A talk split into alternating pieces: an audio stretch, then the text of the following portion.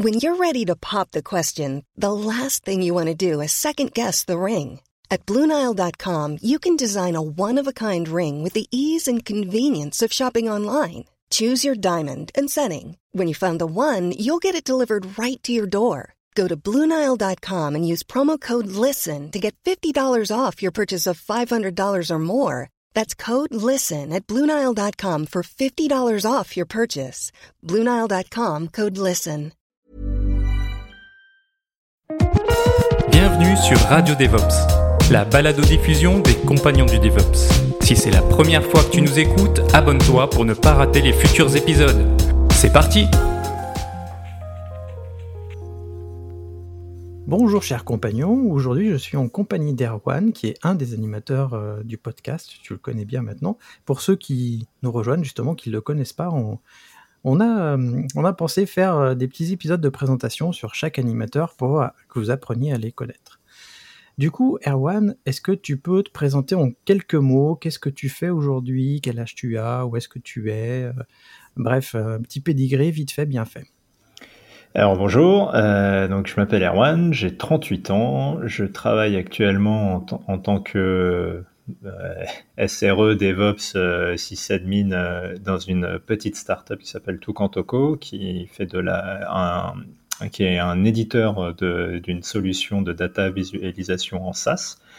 Et, euh, et, ça va faire un peu plus de, enfin j'ai un peu plus de, de 10 ans d'expérience euh, dans, tout ce domaine de l'infrastructure euh, et, du DevOps. Du coup, est-ce que tu peux nous parler un peu de ta définition du DevOps? C'est quoi le DevOps pour toi? Moi, le, cette culture DevOps, telle que je la vois, c'est euh, créer des, des, ponts entre, euh, entre des équipes qui historiquement ne, ne, se parlaient pas beaucoup.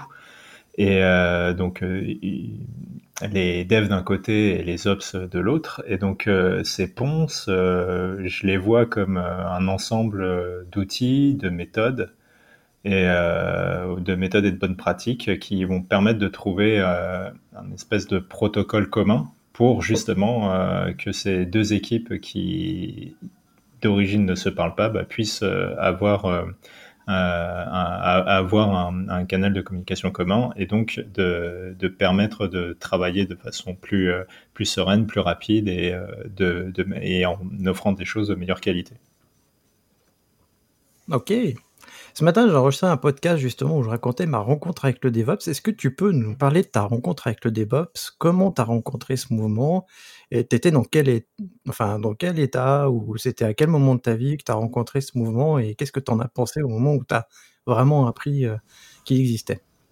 Bah, Je pense que le. Alors, donc ça, ça, fait un peu plus de dix ans que je travaille et j'ai toujours travaillé dans, dans, des petites structures hein, globalement, euh, ou en tout cas dans des très petites équipes.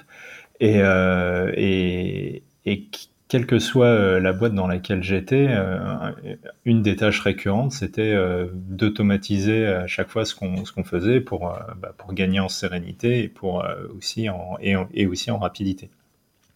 Et je pense que le, la notion du pont que j'évoquais un peu plus tôt, euh, je, je l'ai vraiment vécu quand, quand j'ai travaillé chez Deezer, donc c'était en 2011.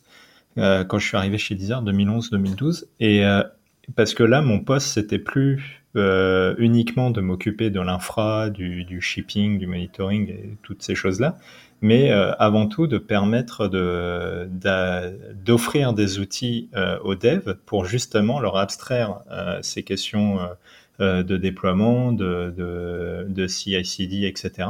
Et donc, je passais plus de temps à créer des outils pour ces équipes que, euh, que à, faire, euh, à faire euh, on va dire, du travail de sysadmin plus, plus habituel. Et je pense que c'est vraiment à ce moment-là que j'ai pris conscience que de, de, de, la mouvance DevOps, puisque là, là j'étais vraiment en plein dedans, j'étais vraiment devenu le pont entre, entre l'infra et, et, et les devs. Quoi.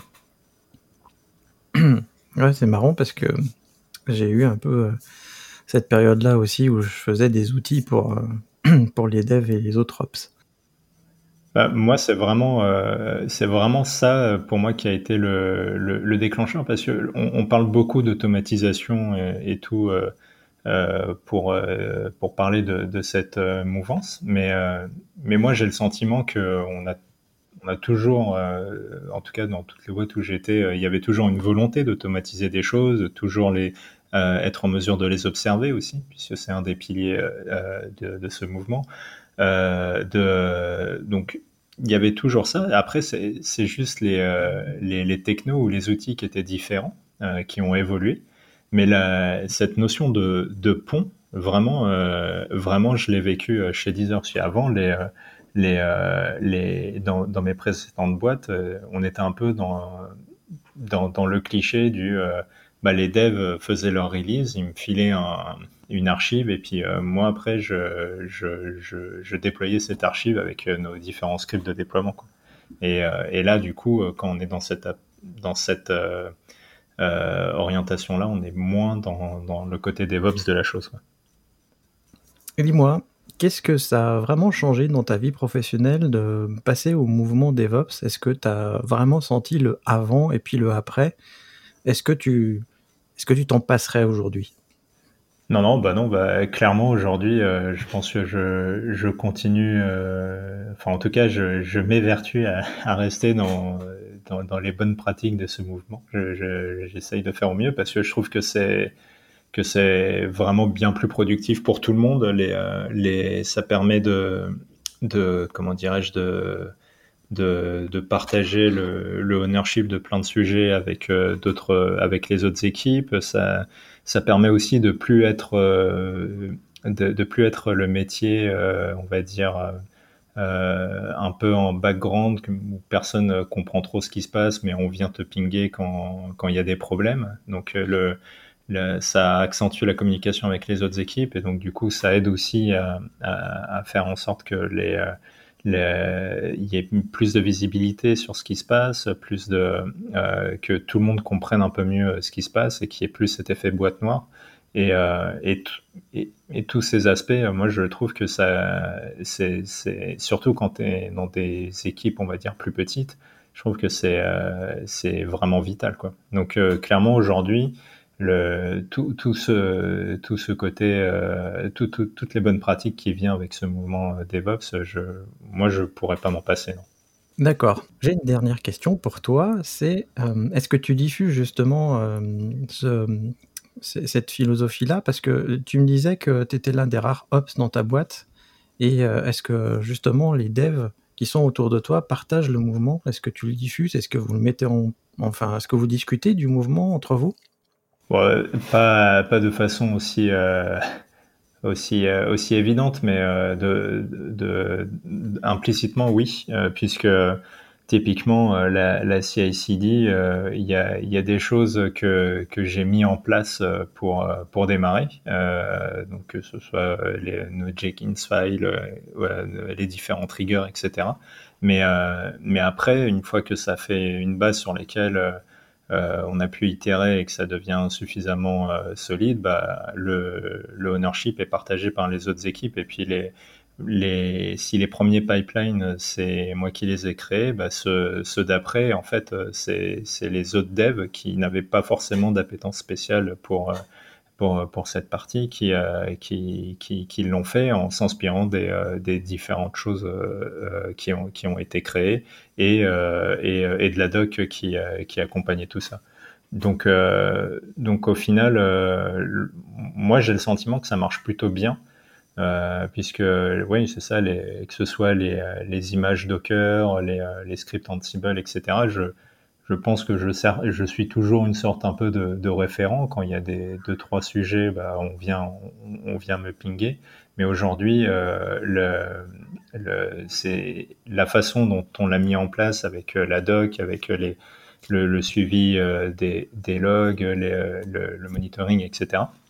Bah, fait que je, c'est des sujets que des, des, des, collègues qui ne sont pas forcément liés à ce métier euh, peuvent, reprendre. Donc du coup, euh, du coup, euh, forcément, on, en arrive à des, il y a, y, a, y a, plus vraiment de frontières entre entre dev et, et ops là où je suis. même si factuellement, il y a, c'est quand même, ça reste moi qui m'occupe de, de, la plupart de, des sujets, on va dire, plus ops que, que, que, mes, que mes collègues. Enfin, je sais pas si ça répond bien à ta question, mais.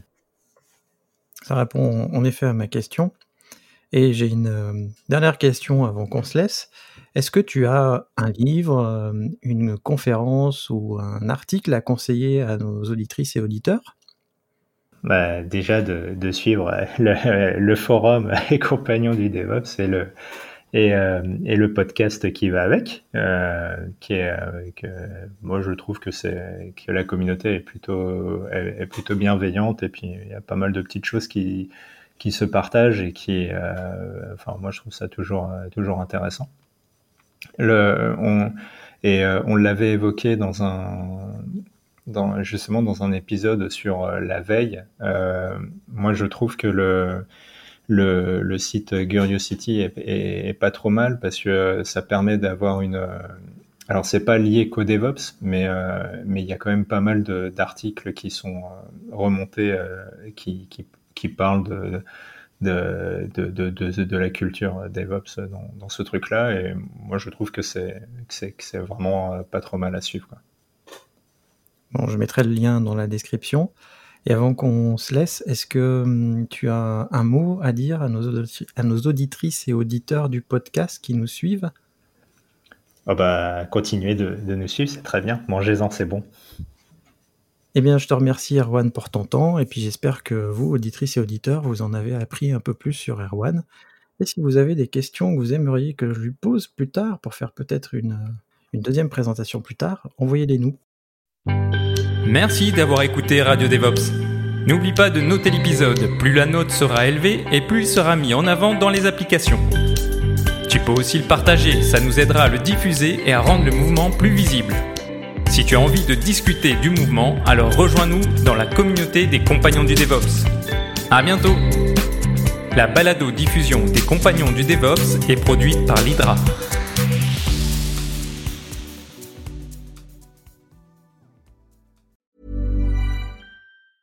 Hi, I'm Daniel, founder of Pretty Litter. Did you know cats tend to hide symptoms of sickness and pain? I learned this the hard way after losing my cat, Gingy. So I created Pretty Litter, a health monitoring litter that helps detect early signs of illness by changing colors, saving you money and potentially your cat's life. Pretty Litter is veterinarian developed, and it's the easiest way to keep tabs on your fur baby's health right at home. Go to prettylitter.com and use code ACAST for 20% off your first order and a free cat toy. Terms and conditions apply. See site for details.